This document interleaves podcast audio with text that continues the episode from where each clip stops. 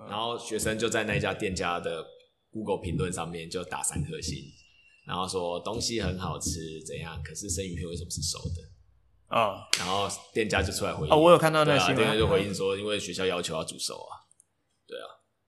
啊，你从这个其实就可以去看出，就是学校端考量的是什么。所以学校真的会去要求生鱼片要煮熟，我们学校是不会吃生鱼片啊。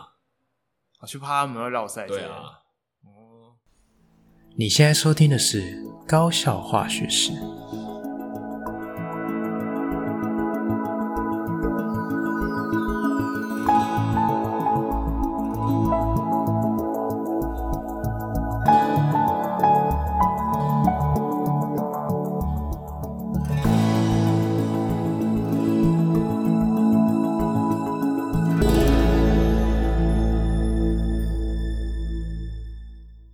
大家好，我是吉米斯，欢迎回到我们的频道。好，那今天呢是一集访谈节目哦。那今天又邀请了一个一位重量级的老来宾， 嘿嘿是我们的这个掰咖前主任哦。那为什么今天会想要邀请这个掰咖大大二访高校化学室？最主要是因为前一阵子呢，在网络上有一个校园的风波哦，是有关于这个毕业旅毕业旅行的这个行程哦，就是有一些争议这样子。那因为学务主任嘛，这个工作就是对于毕业旅行是再熟悉不过哈、哦。就是据他的说法，他不知道去了几次了哈、哦，就是去到都想吐了这样子哈、哦。所以我们就是有一些可以从他身上就是学习到一些有关于毕旅的一些相关的一些背后可能不为人知的事情这样子。好，那我们是不是先请这个白咖跟大家打个招呼这样？ Hello，各位高校化学师的听众，大家好，我是白卡老师。哦，好，对，因为他现在已经卸下主任工作一对一是阵是子了是嘛，啊，呃越是越来越呃向往专任的工作，对对对，就发现那个教学生涯的美 好。 是哦，好，那因为我觉得前一阵子有一些这种新闻的事件出来，我相信你可能也略有耳闻这样子。是是是，对对对，没错那因为我前一阵子我在录某一集的时候啊，然后我有稍微提一下，就是因为有也有一些老师有站出来在网络上有一些呃，就是老师的心声，有点像这种感觉。那我就把这个就是放到我节目里面稍微简单的讲一下。然后后来发现有一些学生的回馈，他是呃听了之后才赫然发现说，哦，原来。原来是这样子哦，原来老师去避旅有这些任务，或者是哦，原来避旅背后还有一些呃我们可能不太知道的事情。对，那我就想说，借由这宝贵的机会来要求你，呃，不是要求你，邀请你 来节目上来跟大家分享一下哈。对，那首先我想要先就是问一下一个比较粗浅的问题，你有没有统计过你去过几次避旅？哦，去过毕旅哦，毕旅，因为我在学务处哦当呃行政服务了六年嘛，嗯，那六年如果我们学校有国中部、高中部，所以加起来的话，应该算是十二次。但是其中有一年是因为我老婆生小孩，所以那一年我没有去，没有到就是全程参与。呃，。对，所以基本上就是有超过十次。所以你刚刚统计就是十十二次、十一十一点五次，类似像这样，真是光避毕旅业旅行，对，那还没有算什么高一公民训练啊，呃还没有，国中格数录还影，没。你这些你都要去啊？呃，我我在当主任的那一阵子，我是那那一段期间是都有去了，而且无你一每不次嗯都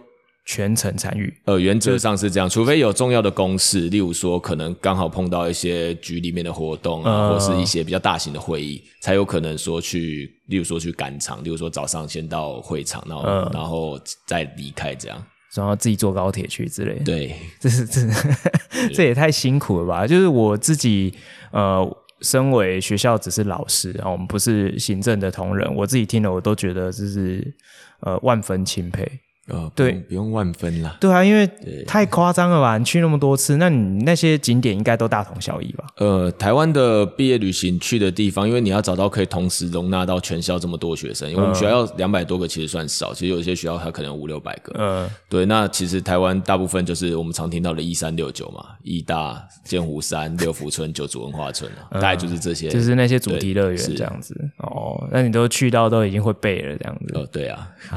真的是有够辛苦的。好，那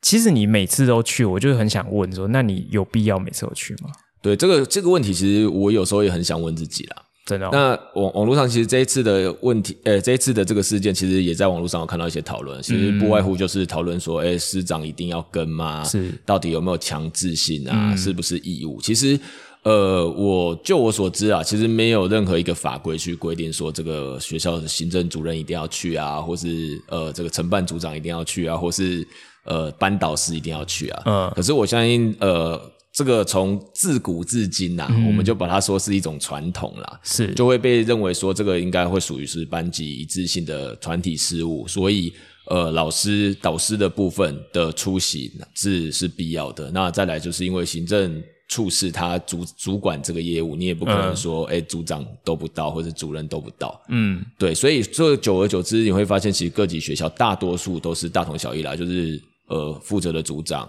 然后主任，然后跟各班的班导师，那有时候会有家庭家长代表，呃，对，会会一起共同去呃办理跟参与这个校外教学。呃，所以其实是没有一个法规在那边规范啊，对其实就是大家的责任感使然是这样是是哦，好，那所以包含导师也是这样。那你在你任内，在你呃，应该说在你在行政的岗位上的任内，你有遇过那种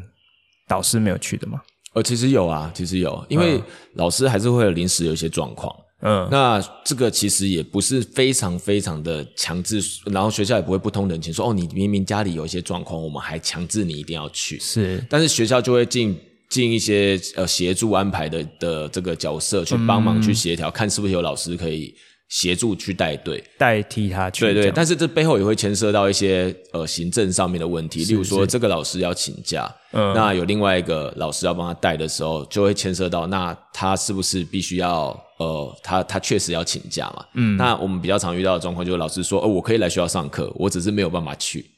啊，这个、哦这个老师他不愿意请假，他说我可以来上课啊，我为什么要请假？可是当你不请假的时候，以行政人事这边的角度来说，他会认为说我没有办法，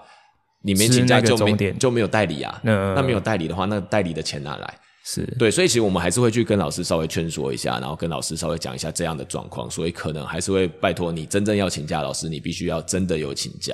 嗯，对，那可是他如果真的坚持他可以来学校上课，那怎么办？呃，我们这几年是没有遇到这种状况啦，哦因为其实老师还呃，其实，在教育现场，老师其实多数都还是蛮愿意配合学校一些政策。是对，那嗯少部分的老师可能会对学校的某些规范比较有个人的意见，嗯或是比较呃，就是配合度比较低啦。可是多数其实还是都愿意配合。你你这样讲，我才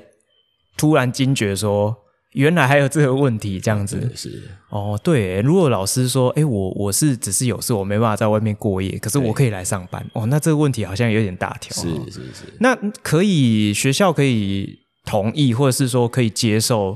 老师不去，可是学生去这样吗？你说就是完全班这个班没有老师去对啊带队对啊对啊其实会有风险啊。是啊，对啊，因为呃，其实我们老师去的工作跟责任，其实就是要维护这一嗯些孩子的安全跟整个行程的顺畅、嘛，啊是那是去处理一些突发的状况。嗯，那你现场如果这个班是没有老师在带的时候，你发生这种状况的时候，就不知道怎么处理嘛，谁要去？嗯呃，我们不要讲说谁要负责啦，谁要去现场要去解决这件事情。嗯，对啊，因为都毕竟还是导师比较了对解啊班啊上不同学怕意外，只怕万一嘛。是啊，对不对是啊，是啊，因为其实大家也都知道，说我们去毕业旅行，或者是去比如说公民训练，都会有所谓旅行社的队服会随班。可是有时候一些突发状况，还是毕竟是导师比较了解班上的同学，比如说他这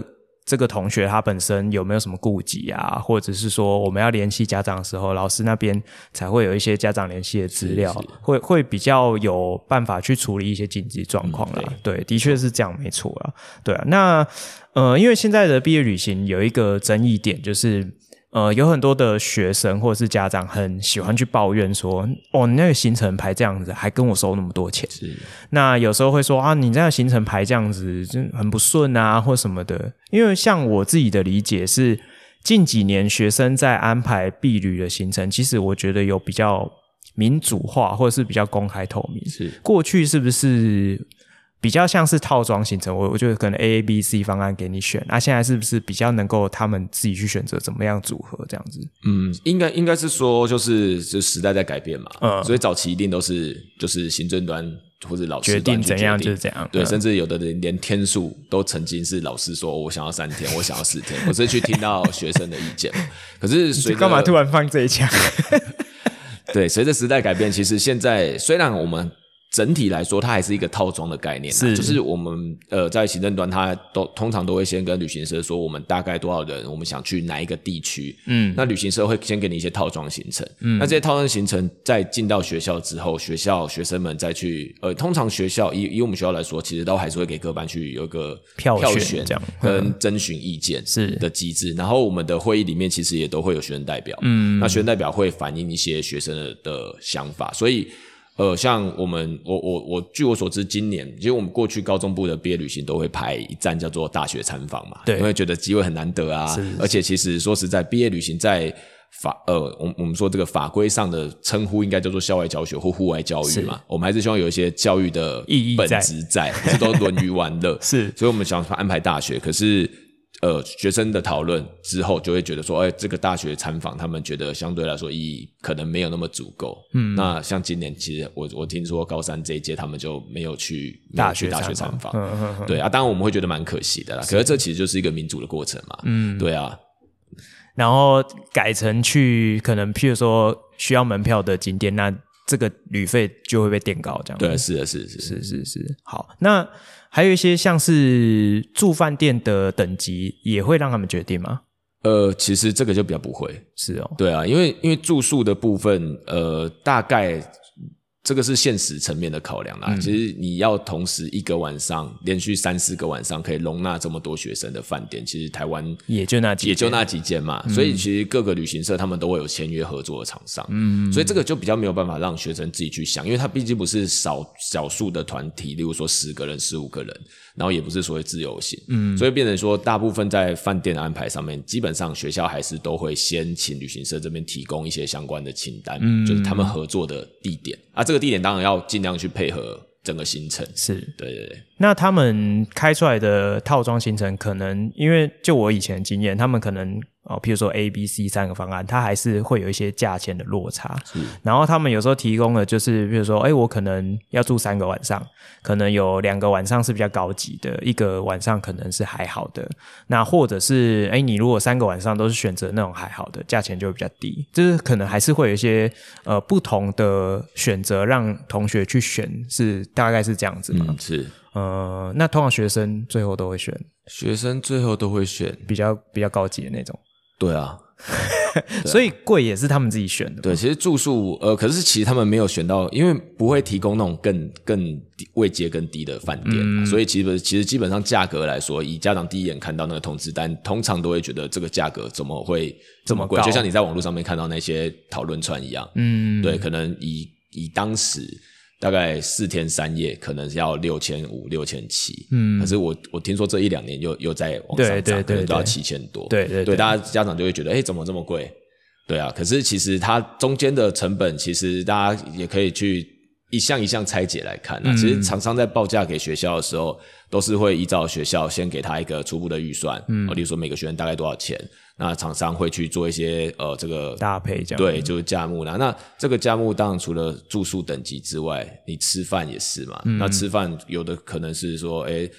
呃，就是没有提供这一餐，比如说很多学校会排夜嗯自理市什，么啊，的排夜市就是会让他们自理。那、有些可能会收钱之后再发放代金，嗯，就让再发现金给他们。对，然后还有一些是景点的门票，嗯，然后还有一些是，例如说你在这个景点里面，你有没有去做一些要付另外付费的 DIY DIY 活动？哦，对，所以它中间牵涉的因素是蛮多的，所以其实会有不同的价格。嗯对，所以各个呃，我相信家长或者老师呃或者同学有时候可能会说，哎、其他学校怎么样怎么样？嗯，可是呃，你把那个整个行程拿出来做一个比较之后，你其实会发现说，哦，原来里面有一些差别在哪。例如说，我们学校有做 DIY，他们学校没做 DIY，、对。嗯然后我们学校一个班级可能是二十五个人是一车，嗯他们学校一个班级可能是三十个人一车，那那个价钱其实就会有一些落差。了解。所以其实也是有一些可能账面上看不太出来的，比较属于是隐形的成本在里面，比如说分摊的车子啊，或者是像你刚刚有提到说，我们去到这个景点有没有参加什么 DIY 体验课程之类的。所以其实有时候可能不会写的那么详细，但是如果真正真正去比较的时候。也不是说厂商会想 A 我们钱什么之类，就比较不是这个因素这样子。呃，应该是说厂商他们毕竟是生意人嘛，他们一定要有利润啊。对啊对啊，赔本生意没人做啊。嗯，对啊，所以呃，我我我倒也不觉得这是什么隐形成本，因为它其实也是会摊开来给你看啊。嗯，例如说你四菜一汤跟五菜一汤，七菜一汤。那就会差嗯嘛。那你在车上有没有提供早餐？然后晚上睡前有没有提供提供宵夜、面包、八宝粥？其实那个都会有落差啦。但是这个真的要看得蛮细，你才会看得出来啊。学生不会知道、对啊学生不会哦对，因为知是道那个都是在招标文件上面会出现的，哦对，所以其实，在招标过程，这个是还蛮公开透明的。对是，哦，那可是我相信不是只有学生不会认真看，家长也不知道，有些有时候甚至连参与的班导师也会觉得哦什么价钱不合理，过去应该也蛮多会被质疑的经验 吧？哦有啊有啊有啊，要分享 嘛，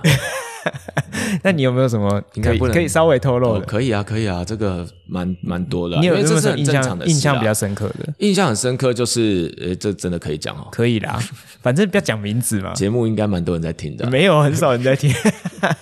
其实学校会有老师，他可能在其他学校有有同事，然后或是他的孩子念其他学校，嗯，那那你他拿到会是他们学校的我觉得我听过这故事。对， 他会拿到他们学校孩子学校的，或者的行程表之类的老婆或是他其他人认识，反正他们的是行程，然后是跟他们的价钱，嗯，对，那他就会拿来跟学校的做比较，嗯，那比较之后，其实一开始基本上大家看到第一眼都是先看钱啊， 对，对啊，为什么他们学校四千五，为什么我们学校四千九？嗯，对，大概就是这样子嗯嗯嗯的概念。那当然，其实不同的学校，就像我刚刚正如我刚刚说的嘛，其实包括连班级的人数，嗯，都会去影响，因为有一些是大家去均摊的，例如说，例如说领队的费用，导游对，不是没有导游，啊就领队领队嗯队服嘛，然后司机嘛，然后车资嘛，嗯，对，那这个很明显就是你一个班级，你一台车上面塞越多人，那平摊的钱就平摊的钱越低，对，然后尤其是像现在这几年，其实疫情过后，这个游览车的价钱是一直涨。嗯，对，所以其实这个会是一个我觉得影响蛮大的因素啊，是因为你一个班如果做了你一台车，如果做了三十五个，因为其实一台车都可以做四十几个，嗯，但是现在因为少子化嘛，所以有些学校可能一个班都二十几个人而已，嗯，那一个班做三十个、三十五个，跟一个班做二十个、二十五个，其实那个落差摊下来的钱，是差很然多后啊。如果又是三天四天，其实那个差下来价差就是有一定的价差会存在，嗯对啊，所以呃，老师这样反映，当然我们我们不是站在厂商的立场讲话，我们我们也是教育人员嘛，我们也是在办这个活动，但是我们会把我们知道的现况跟跟老师或是跟家长去。做分析说，哎、为什么价钱会不一样？嗯然后包括住宿的等级，可能也都会有一些落差。那你们会不会很常被质疑说啊，你们行政都嘛是在帮厂商讲话啦啊，你们就是跟他配合，就是要给他赚这样子？呃，会啊，当然会啊，对啊，因为你没有在里面，你不知道这个状况。就算我还没上去当行政的时候，我也会觉得说，为什么都是那一家厂商，那一两家厂商，嗯对，或是为什么哎、诶学校可能有在某些方面就会。哦，我们在外面看会觉得说，是不是在图利某些厂商？嗯对，为什么都是他在标？对但是你进到这个环境之后，你会发现一些事情，就是呃，厂商它确实是有品质之分的、嗯，对啊，就像你买东西啊，有些地方的品质，你们可能就会比较害怕，会买到比较差的东西，是对，所以呃，以学校的角度来说，其实我们都希望活动办得顺利，嗯，然后呃，品质不要太差，嗯嗯，对，然后突发状况，过去处理的经验是。因为因为我们其实最怕遇到突发状况啦，是那这个处理的经验对我们来说就是很重要的，嗯还有像是呃对付的经验这样子，嗯，对那呃，就是像刚刚有提到说，呃，很很长，我们会发现，哎，好像每年都是几乎都是这一家厂商标到。那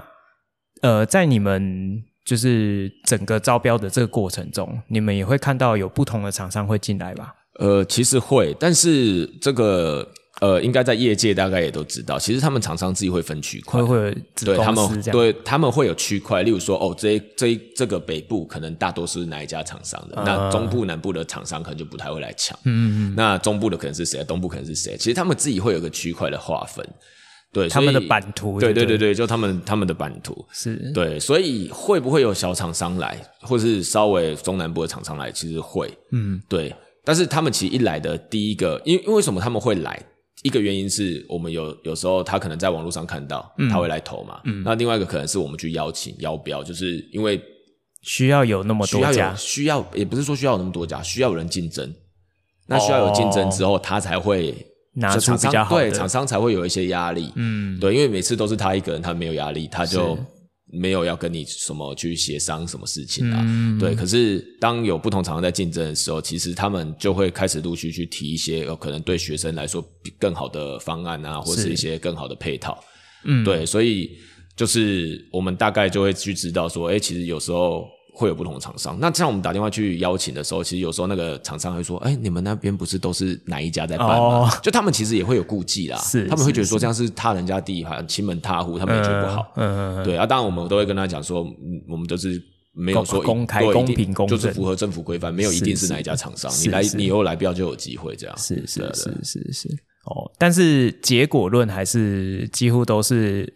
呃，那一家版图都通通常都是他们家拿这样子，呃比较大啦，可嗯是也没有绝对啊。像我们学校这这一两次，好像就没就有不是那一家就不是过去那一两家。但是是不是服务的品质上面还是会有一点差？呃，其实我我觉得以我的这几年的经验来说，它真的比标到比较多学校，其实是有它的道理。是，对啊，当然相对来说，它的价格可能就比较硬，比较贵。嗯，那你觉得那个道理在哪边？那个道理其实就是他们的呃这个随队人员的整个表现嘛，专业度哦，呃对就是他们公司内部训练，对，我觉得他们的那内部训练其实不同家的这个旅行社会有差别。其实有一些你很明显会看他们那个领队队服，就是那种大学打工仔，嗯就是大学生，然后可能念呃可能参加康复社啊，然后念嗯什么观光系啊，然后哎就接个 part time 来帮忙打工，是去带一些啊，你会发现他们相对来说可能呃在整个整体经验比较不足，嗯然后包括在一些横向的沟通。对，就是他嗯们队服之间的沟通，领队之间的沟通，都会有一些会让老师，就我们可能看了好几年之后，会发现，哎、其实真的会有差异。嗯，对。好，那就是可能就是聊到的就是我觉得比较细节的部分啦，因为其实同学他们去参加避旅，他们的重点当然都是 focus 在玩乐上面，好，就是啊很愉快，我们有个四天三夜的旅行这样子是。但是其实背后有很多的细节，就是譬如说行政端啊，或者是班导师，或是领队人员，他们要去掌握，比如说时间的掌握上面啊，或者是呃同学的安全的维护啊，用餐的品质的的检查啦，或者是甚至晚上呃要查房啦，检查有没有违禁品啊，这些细节是不是可以稍微跟我们聊一下？说，哎，老师们或者是行政老师他们去避旅，其实要担心的事情有哪些？这样子，我哦要担心就是意外嘛，嗯，对意外，所以其实我们都会有行前探勘。那行前探勘的部分，其实就是让老师，甚至我们有时候会家长代表会去现场看一下，看一下说，哎，整个活动的场地啊，住宿的饭店啊，大概吃然后怎么样啊对，就是要让家长跟老师都知道说，哎，在这边办活动。可能遇到的问题是什么，跟可可以解决的问题是什么？嗯，对，那所以整个来说，我觉得以老师的角度来看，当然第一个就是出去最重要就是平安嘛。嗯那会造成不平安的事情太多了。是，对，从交通开始嗯，从吃饭开始，然后从时间开始，然后从老师看不到的地方开始，然嗯后甚至有一些学校，以高中来说，可能比较常会有所谓的自由活动，嗯，例如说放出去夜市几点几分集合，结果跟人对家吵架，对这个过程，所以、嗯呃，其实你说老师为什么有些老师他其实相较之下，他会觉得我宁愿在学校上课，是因为在学校不会发生这些事情，是要应该说发生这些事情的几率比较低，嗯而且就算发生了，在学校里面也会知道对象是谁，是也是大家比较有办法共同去管理、共同去约束的，可是出去就很多未知数，这样子对出去的问题就会比较多，嗯，对啊嗯。那聊到这个，你有没有什么突发状况是你觉得比较印象深刻的？印象深刻的突发状况，对啊，啊，基本上就是从早上开始就是有人迟到啊。 你看我们平常在家里，我家我我两个小孩，我们四个人加我老婆，我们有时候要出去行程都会一直 delay 了，更何况是两百多个，嗯一定会有那种睡过头的啊，然后拖拖拉拉的啊，吃饭吃很慢的啊。对啊，啊，那那个早上集集合如果迟到，那个还是要出发、那那些对啊人怎么办？通常就是这样，旅行社都会安排会有一台机动车啦，那哦机动车可以去协助，就是去载可能。他晚个五分钟、十分钟，然后把他载到第一个休息站，跟同学一起汇合。哦，对，这个是一种嘛。那另外一种，如果他真的迟太晚了，然后那一台机动车也有其他的任务的时候，那就会变成我们通常会跟学员讲，第一个就是你不能去啊，嗯，对啊，啊，因为你当天发生这种状况是不能退费的，你就留在学校自习吧。哦那另外一种就是要学生自己想办法，跟学生跟家长自己想办法到达第一个集合点，跟大家集合。所以他可以，譬如说啊，我早上真的哦十点才起床，那我就坐高铁去高雄跟大家会合，这样可是我们会希望是要有要有家长陪同了。哦，哦对，因为安全上的顾虑嘛，是嗯他自己万一在高铁上发生什么意外，我们没有办法担啊，除非说他家长同意好让他坐高铁去，哦，所以就会有一些电对，电话会有先确电话认，对确认的过程都会有啊，嗯，对啊，那所以那早上有有遇到那种校外打架那种校外打架没有，但是冲突有了，冲突，对就吵架冲突推也挤那也种，没有到推挤啦，就是呃，我们有一年有学生。就是去搭讪人家别的学校的， 你说对也我们知道啊我们的学生你也去知搭道讪高中生嘛，对不对？嗯就在养 嘛，对啊，所以他们看到就会想要去要电话、要 IG 啊，然后对方的男同学就会觉得你干嘛来骚扰我们学校的学生哦，？这么有正义那感然，后就会有一些语言上的冲嗯突。不过那一次的状况是，其实两个学校的学生都还蛮理性的啦。那个学校的学生也没有直接跟我们学生起冲突，其实也是跟他们老师讲。哦，所以是由他们学校的老师跟我们反对映这样，对对对，哦，对啊，所以以这个冲突的事件大概是比较我这几年来说，就是就是大概就是这种类型，嗯，啊，不是只有一次，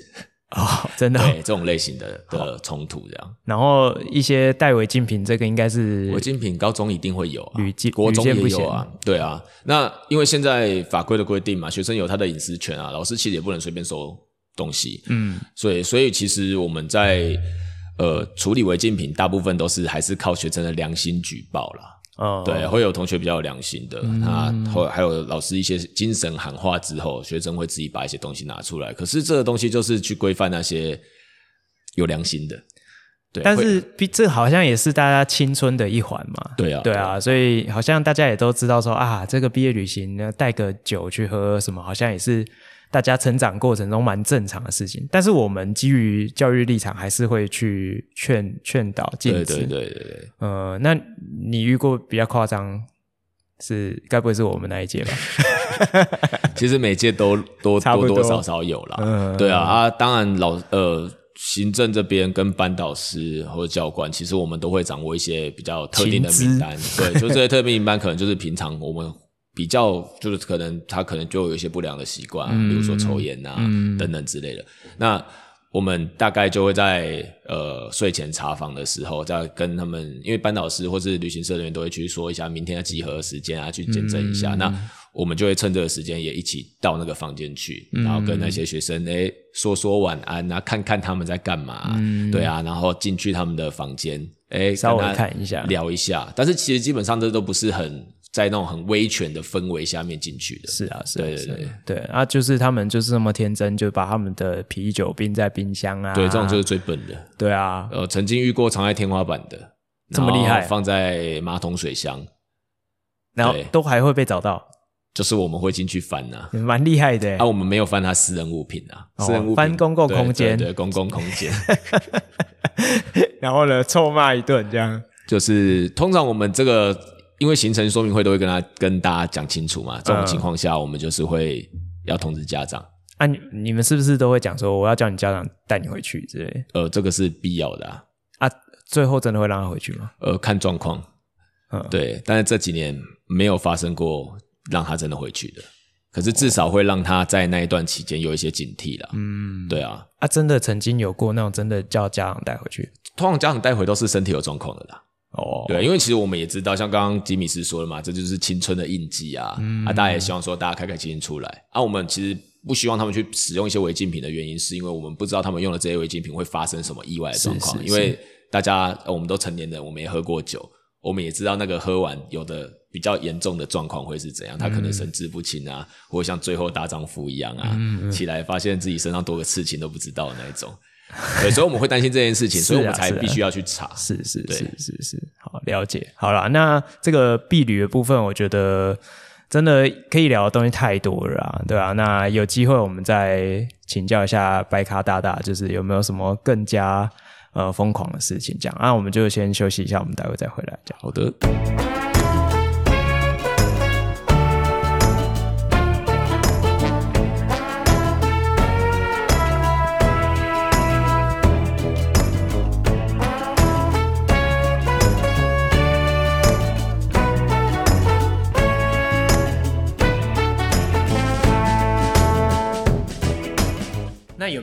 会有特殊需求。会啊，啊啊，要怎样特殊需求？我要睡好一点房间之类的。嗯这这可这可以讲。 我跟你讲，旅行社就是对老师很好啊，因为讲现实一点，决定招标的权利就是在那些老师身上，所以旅行社其实对老师非常非常好。我我自己去过，我是觉得他们可以说是无微不至。对，啊，对啊，就是真的真的很好。啊，真的会有老师会去去有一些特殊需求，说你要多送我什么东西之类的，会，而且你说多送多送是不会啦，但是要会啊提啊要送我名产什么之类的。不不，他不会老老师不会这样提啦。可是啊、就是旅行社会还是会准备嘛，他们也会投其所好啊。啊， 对啊，听起来有有老师会要求要喝酒啦，真的假的？真的、啊，然后旅啊行社就会去处理啦，真的假的？真的。可是不是白天呐、一定都是晚上，啊，当然啊，对啊。国中不你玩。现在没，在录了哈， 我有在录。啊我是觉得很不 OK，对我个人非常就是不吃这种行为。没有，你毕竟是去工作。虽然你说那时候晚上已经下班了休息可时是间你你要你要喝酒，你自己去处理啊。怎么？ 对啊，啊你顶多哦，我请你们帮我买，我可能这边交通不方便。对，可是你要厂商去招待这个，我是觉得，但是说实在，啊你只要跟厂商提，厂商也不会跟你收钱啊。对啊，对啊，对啊。但是我们就会觉得羊毛出在羊身上，对啊，它里面一定还是会有管控一些费用，这些费用就是来因应老师们的特殊需求。嗯，对，但是这种状况不多啦，我必须要说，就是绝大多数不会这样啦。，对绝大多数对啊不会。例如你去的时候有这样 吗？我根本不知道可以可以这样，对啊，原来可以这样啊！对啊，当然不会啦。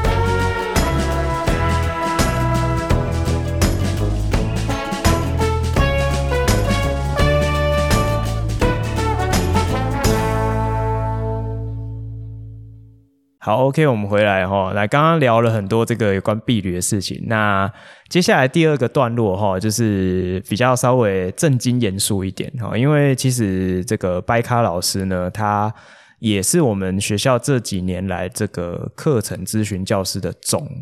课程咨询教师。对，那我觉得这最近啊，因为可能刚刚好他有任教高三的班级，所以我最近也常常看到他的针对高三的同学有一些这种升学辅导相关的一些课程也好啊，或者是活动。对，那想说就是借由这个机会，就是也向他请教一下有关于高高三的同学，或者是同学在面对他的高中的学习历程这一块，有没有什么可以给同学的一些建议？这样子，对，那可不可以稍微跟我们说一下，就是课程咨询教师的这个总课程咨询教师到底是要干嘛的？哦，其实其实它的名称应该叫做召集人啊，就是课程咨询，因为现在新课纲的规定是各个学校高中都要有这种课程咨询教师嗯嘛，那课程咨询教师里面要有一个头，嗯，这个头是负责来。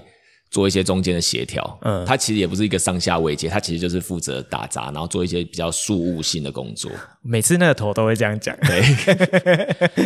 对，所以我们这个召集人的工作，其实大概就是去呃，第一个去跟教务处这边去保持联系，然后去针对呃课程咨询它的一些进度上面的管控，嗯去做了一些解。对，例如说协从调形沟式力的通安排，嗯因为会需要安排一些讲座，然后去安排一些会议，然后会需要去了解说，哎，我们下个学年度或者下个学期要开的课程什么时候会确定？所以我们大概第一个就是要跟教务处做接洽嘛。那教务处这边接洽完了之后，工作布达下来，我们会在。课知师就是像我们学校加我总共有三个课知师，我们就会在一起讨论一下，哎，我们这学期的进度大概要怎么安排？嗯，对，大概要讲些什么东西，了解然后什么时间之前要把该完成的事情完成，这样。是好，那所以这几年下来的经验，这个这项工作会很困难吗？还是还还 OK？呃，应该是说，如果呃听众是有去受过课知师训练的部分的老师的话，其实刚开始进去一定都会有点害怕，会觉得这个东西很困难、很复杂，因为我们嗯以前没有接触过。是可是当实际在执行的过程当中，你会发现，呃，就是困难的事情可以简单做啦，简单的事情也可以做得很困难啦。是是，对，是所以呃，每个学校的文化跟氛围不一样，嗯，对，所以这个工作到底你说困不困难？我我觉得有它困难的地方，可是嗯它会不会造成非常非常大的负担？我反倒也觉得还好。还好，嗯对，嗯，那呃，如果我们以比较实际的层面来讲，你觉得根据你这几年经验，你觉得课资这一块对学生有没有什么具体的帮助，或者是说，因为新课刚才开始有课资这件事情嘛，你觉得这对他们来讲很重要吗？或者是对他们有没有什么改变这样子？呃，我觉得利益当然是良好啦，利益良好就是学校有多了一个专门的老师来帮你，呃，去去帮你解决一些你对升学上或者对课程上、课程选择上的问题，因为、呃，课知师的他的身份定定位其实比较就是要跟辅导老师。要跟班导师其实有一些区隔，嗯，对，就是你如果是生涯定向的问题的话，其实比较像是辅导对老师辅导的老问题师或者导师可能比较哦，或者一些人际发展方面的，可能嗯就是、呃导师、辅导老师这边。可是如果是单就课程这一块的话，可能就是会被科指师去去负责处理。嗯，但是呃这几年下来，其实会发现一件事啊，因为我们学校相对来说比较小心，嗯，比较小心。那比较小心的情况下，就是变成我们的课程其实你说很多元，其实你相对于那种大校来说，我们的课程其实没有很多元。对，对，就是以举例来说，一个年级如果二十班，他们的多元选修课如果开一点五倍，他们会有三十种选修课。嗯，对。可是我们学校一个年级如果是六个班级，一点五倍其实才九堂。对，那对学生来说，他在因为第一个他选择就少了，嗯，那他选择少之后，他需要课资的频率相对来说也会少，嗯因为他其实就很单纯，嗯，对，他反不是正也说只有那几堂可对，也以只有这选。几堂可以选。然后社会组都选比较偏社会科取向的，自然组都选比较偏对对对其实也没有什么太大的选择上面的障碍。这样对，子然后我觉得一个关键是，当时设这个课知识其实是刚开始在推一零八课纲跟新的升学方案的时候，其实最早最早我有一个印象是说，大学端在采集的时候会去看你高中的修课记录，对，然后会希望各个学校都去开设一些可以跟大学端间接的课程。嗯对，但是实际操作下来发现不可能啊。例如说，我们学校要去开医学的课程，嗯，你要说老师要开医学的选修是哦开多不么出来困难，对对对，就是会变成说不可能去复印所有，所以其你你你我们也会发现，后来其实大学端它针对课程修课记录这边其实没有特地要求说你一定要修过某些课，你才可以来我这是个科系申请是。那在这也会造成后面其实你说学生对课程咨询这一块的需求大不大？以我们学校来说，我是觉得其实不大。嗯，对嗯，好了解。因为像我在去年我也有在这个克制师的团队里面，像我就觉得说，其实对于同学来讲，我们存在的那种价值，好像就是有一点像。我们期初、期末会跟他们宣导一下说啊，我们有开哪些选修课啊。然后同学如果假设真的在我们宣导的过程中听不太懂，或者是他想了解比较细节，他知道要来找谁，是然后问问一些细节这样子。对，但是其实我自己遇到的状况是，有时候有些问题我们也没办法解决，譬如说选课的一些技术面的问题，或者是说呃跟课程内容比较细节比较相关是，可能是开课老师才会知道的事情。那我们也没办法，我们只能诶，我帮你问，或者是我可以告诉你，可以去问谁，就变得有点像这样。然后再来另外一块，我觉得是。比较频率常会发生的就是生涯定向的问题，是，对，然后我们也只能说啊，那你可能要去找一下导师或是辅导老师讨论。对，那有时候我觉得，有时候这种学校的分工啊，我自己的感觉是有时候很难分得很清楚，因为有时候自己的学生可能他，譬如譬如说他就是，譬如说他对化学就比较有兴趣，那生涯的定向这一块，我们也是会跟他讨对，论。没错。对，就变成说，好像也不是会真的分得那么清楚。虽然我们去研习的时候，讲师都说叫我们要分清楚，对，不不太可 能。啊对啦，啊我觉得不太可能啊，技术上好像做不太到，是因为其实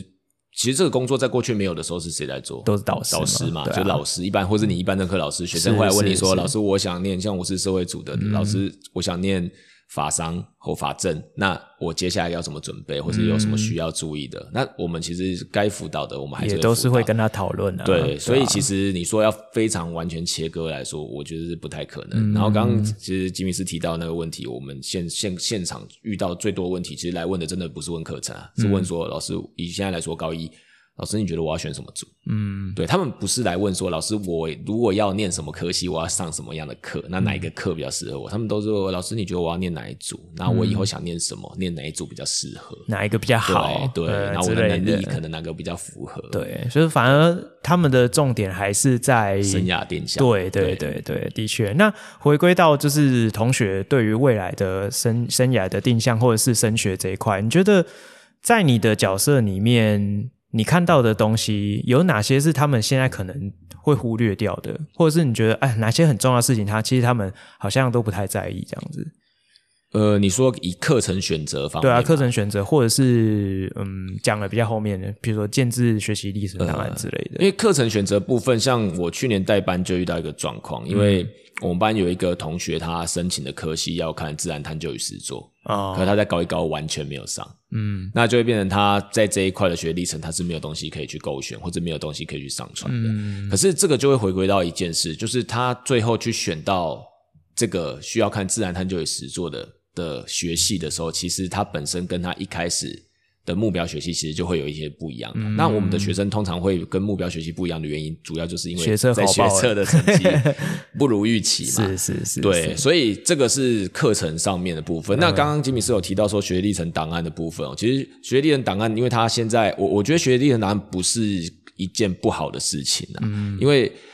过去我们在做备审资料的时候，我们会不知道大学要什么，嗯大学没有告诉我们要什么，所以就当时确实是军备竞赛嘛，我就能丢的全部都丢啊，我的那个什么服务学习啊、得奖记录、干部证明、参加营队，我全部都丢。可是现在大学其实很明确，就告诉你说我要哪些东西，你只要放这些就好，其他的垃圾不要给我。嗯对，所以其实对学生来说，如果他在高一、高二的时候，他其实目标就定向很明确的话，他其实在学习历程档案的准备上面，会比过去来说轻松很多。嗯，但是我们现在看到的是，大多数的学生他可能到了高三都还不知道自己要什么，对，的确是这然样。嗯后他要的东西也会被他的成绩所限制。以我们这个层级的孩子来说啦，对，所以会变成说，对他们来说，学历的档案是个压力。嗯，对，然后他们可能又到现在，因为系统还是有开放重新上传 PDF 嘛，是他们会变成这一段期间反又而再都在依赖这个重新做一个 PDF，是是嗯是。对，所以就你原本那个学习历程的用意就不见了，嗯对，我我这边补充两点哦，第一点就是刚刚有提到那个社会组的同学要自然探究实做这个部分，就是因为其实这个是我觉得是一个 bug，因为普高的规定是全校都要上自然探究实做，这个是必修，所以他们其实学系他们在设定这个的时候，可能没有想到说，哎，其实以我们学校是重高来讲，我们不是全校必修，是所以导致说我我们社会组的同学他可能就没有修到这个课。可是以我们学校来讲，不是没有开这个课，我们是开成多元选对，修。是没错，所以如果他有需要，譬如说他可能未来高三他想要申请的学系有可能会用到，他就可能自己要先意识到说，我有可能在我可能高二的多元选修里面，我要去选自然探究与实作的选修课。是对，所以这个这一块，我觉得算是呃，现在目前的新课纲下的一个 bug 哦，这是第一点。然后第二点是，也刚好就是刚刚拜卡老师有提到，就是同学最近不太喜欢做学习历程档案。好，那我自己看到的，现在高三的同学有蛮多的声音，尤其是去年那个呃分科测验的新闻说，哇，那什么辅大后来考到正大，哦，然后那种低分高就非常甜的这件事情，在今年发酵出来，就是同学都会倾向说，哎，我如果学测考的没有那么好。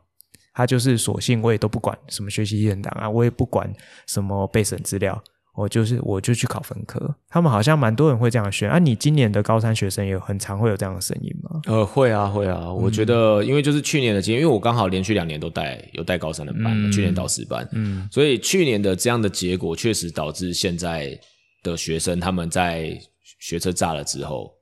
然后可能繁星没上，然后申请可能也申请不到他们认为理想的消息的时候，其实他们会比去年那一届更愿意去尝试考分科测验的是人。是是是是，对，因为去年以我的班来说，啊去年一开始没有人要考分科测验，我去年教三个高高三的班，啊嗯刚开始都没有人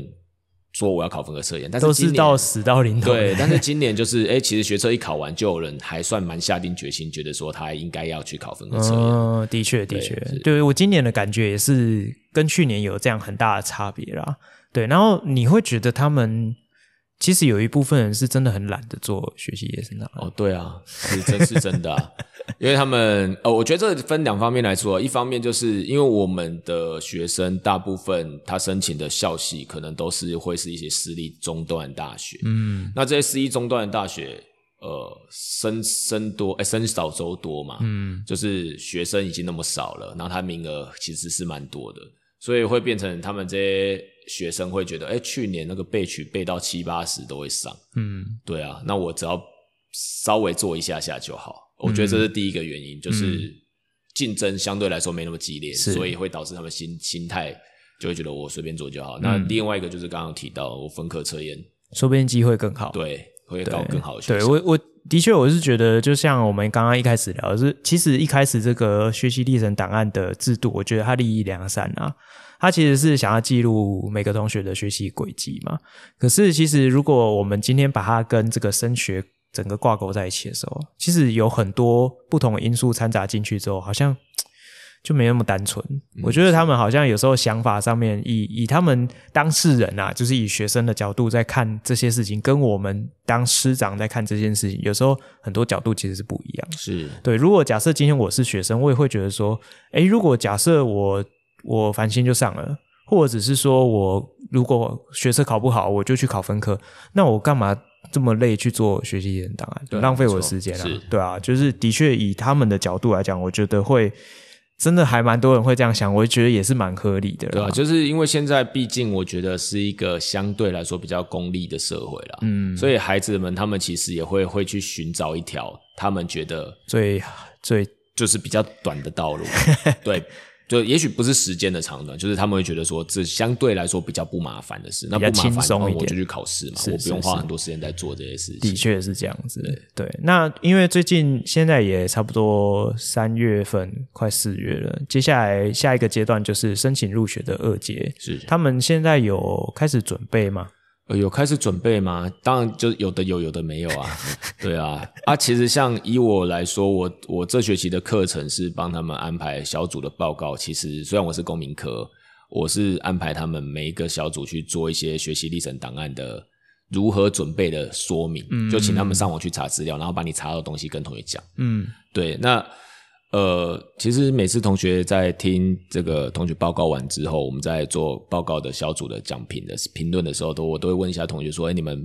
分你们这个东西到底做好了没就是他讲的那个东西？”，，对然后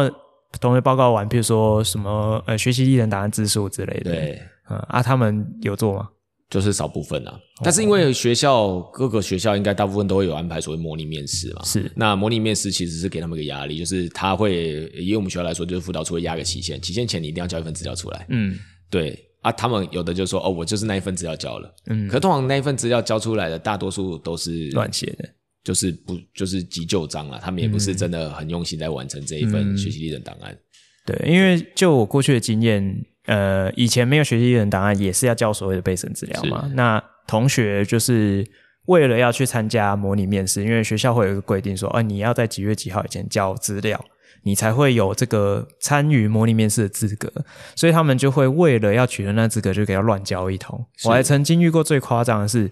我要帮一个同学看备审资料，然后我看了老半天，我想到这怎怎么那么奇怪啊？他说他要考什么什么系，好，比如说他想要考什么资讯工程学系，结果它里面写一大堆都是跟数学相关的，然后甚至诶，他跟他爸爸妈妈都不同姓这样子。然后我就想到这个孩子身世有点可怜，我想说到底发生什么事？我看了老半天，结果看了第二本，就发现原来他把同学的那一个完全复制贴上，然后把名字改成他的名字，他就拿来交，他就只是为了去敷衍说我有交这个东西，结果他到时候他要真正要上传之后，他还不是全部要重写，对，就是这样子啊，对啊，嗯，好，那 我觉就得有点无言。对但是这真就的是现在我 们遇到这的个状况对的确就是对这样子这个阶层的孩子他遇到的状况。对嗯啊，就是真的是蛮无言。那呃，节目的尾声，我想说，以你的经验来讲，你有没有什么具体可以提供他们一些提醒或者是建议？如果以这个阶段，譬如说否高三的同学来说，你觉得？其实高三现在就是木已成舟嘛，成绩是木已成舟 啦。对，嗯啊，他们现在要做的事就是，我拿到一手烂牌，我要怎么把它打得好？嗯，对，那其实现在要做的，当然就是去检整你过去有上传的东西嘛，嗯然后去做一些版面上的修正，因为我觉嗯得其实表面效度还是很重要啦。教授第一眼在看，基本上还是看那些哦，这个要有视觉感。对你这嗯个白底黑字新细明体，它就放旁边了啦。嗯啊，你有稍微编辑编排过，有些重点看起来了，哎，教授应该就会先拿起来多看两眼，或者档案打开多看两眼。是是是，对，所以其实现在就是会先要求他们，第一个你先做一下整理。对先做整理，然后你先分分类，你嗯到底哪些东西是、是要否，例如说呃课程学习成果，嗯那哪些东西是要多元表现，嗯你要先把它分类，嗯对，那分类分类完毕之后，其实你就开始去做一些科系的对应，因为他们现在的进度就是他们六间科系申请都已经申请，也报出去了，对，都报出去了，对那他就知道他六间是哪些。那因为到距离公布一阶的榜单，就一阶上就可以去面试的这个过程，其实大概还有一两个礼拜。嗯其实他们要做的事，我觉得啦，啊大概还有一个礼拜，其实要做的事就是你已经可以知道六个科系了，你先把六个科系要的东西先挑出来。嗯，那先先把那些项目先对，然后先挑出把来对先把它资料夹分好，嗯对你到时候等哎三月三十还是三十一，他一公揭告放了完你你就会比较明剩下比较两明间，确剩下三间，你就是可以去找那三间，直接把它做后面最后的修正，这样、嗯对对对。那你去年的经验，他们最后呈现出来的东西，你觉得还 OK 吗？最后呈现的东西哦，你我会觉帮他们得看一下吗嗯会啊，会啊，因为去年的状况是他们第一届嘛，嗯那第一届的那种心态跟这一届不太一样，就我觉得就是受到刚刚以前没有提到的那个分科测验的影响。嗯，第一届的心态就是我拼死拼活都要申请就上，我不因为要去很考怕分科测很验。怕重考这样对，子，因为他们听到的就是因为分科测验不考国英数啊，只考立地，我是社会组只考立地工嘛。嗯，啊，他们国英数为什么会沦落到分科测验？通常都是国英数就炸掉了啊、那他们就会觉得我我去考分科测验就比较惨嘛。嗯那所以他们当时就是会比较认真在做备审资料的嗯的的部分。嗯，那我们的上一届的学长姐他们的状况，其实就是因为他们是第一届一零八课纲，所以说实在，他们有时候的学习神系统里面的那些档案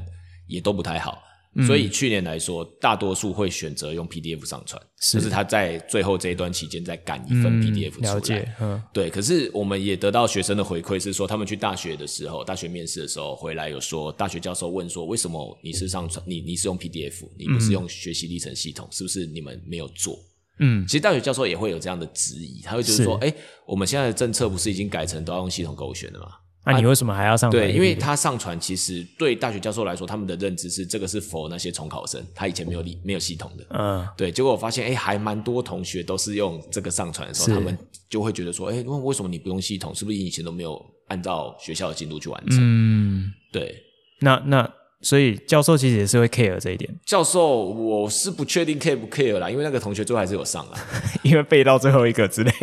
对他们还是有上啦。对对对，对 啊，那现在呢？今年的同学的状况，今年的状况，因为我今年不是没有带导师班、啊，嗯所以我到目前为止我还没有看到一份完整的出现在我面前，因为辅导处也还没有发，因为我们学校就是辅导处会请任课老师协助帮忙看嘛，帮忙对改，对，对，然后给一些建议。而、啊我到目前是还没有看到同学的，嗯、所以我也不知道他们目前的制作的状况是怎样。我我自己观察自然组的同学非常差，就是我感觉到真正有用心想要去好好的写的同学，一个班可能就一两个。嗯，对，那绝大多数的同学啊，我其实有点搞不太清楚他们到底是。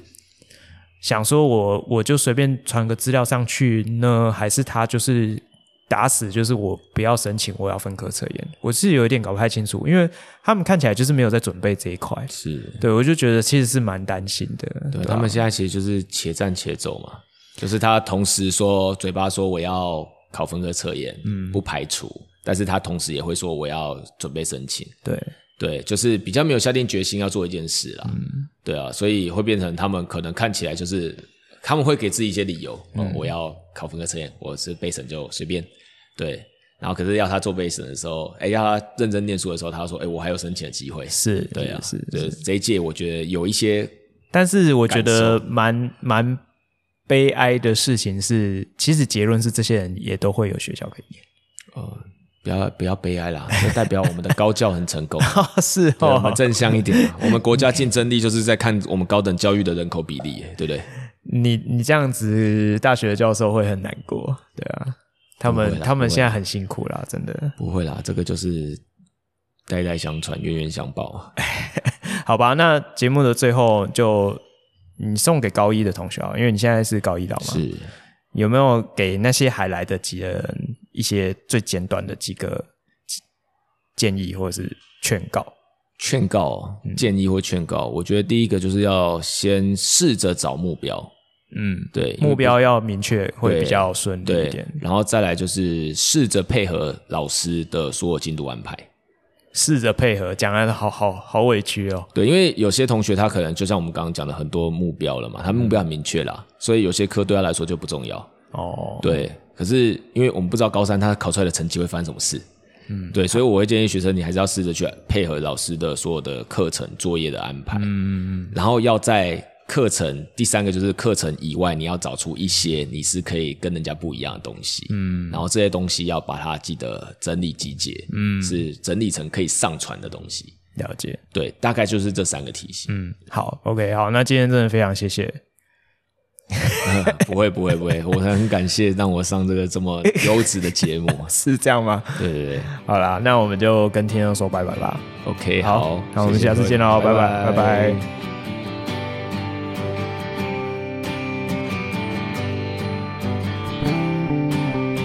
高校化学室，谢谢有你陪伴我们到最后哦。我们在每个礼拜的节目都会和大家分享高中校园的大小事情、教育时事，以及一堂不一样的化学课堂。还有在节目的尾声，也会和大家分享一则与生活相关的科普小知识。节目里面呢，也会不定期推出系列专题，还有一些特别来宾的访谈哦。那如果期待下一次的节目，也欢迎订阅我们的频道，多多分享给你的好朋友。那我们就期望下次空中再相会喽，拜拜。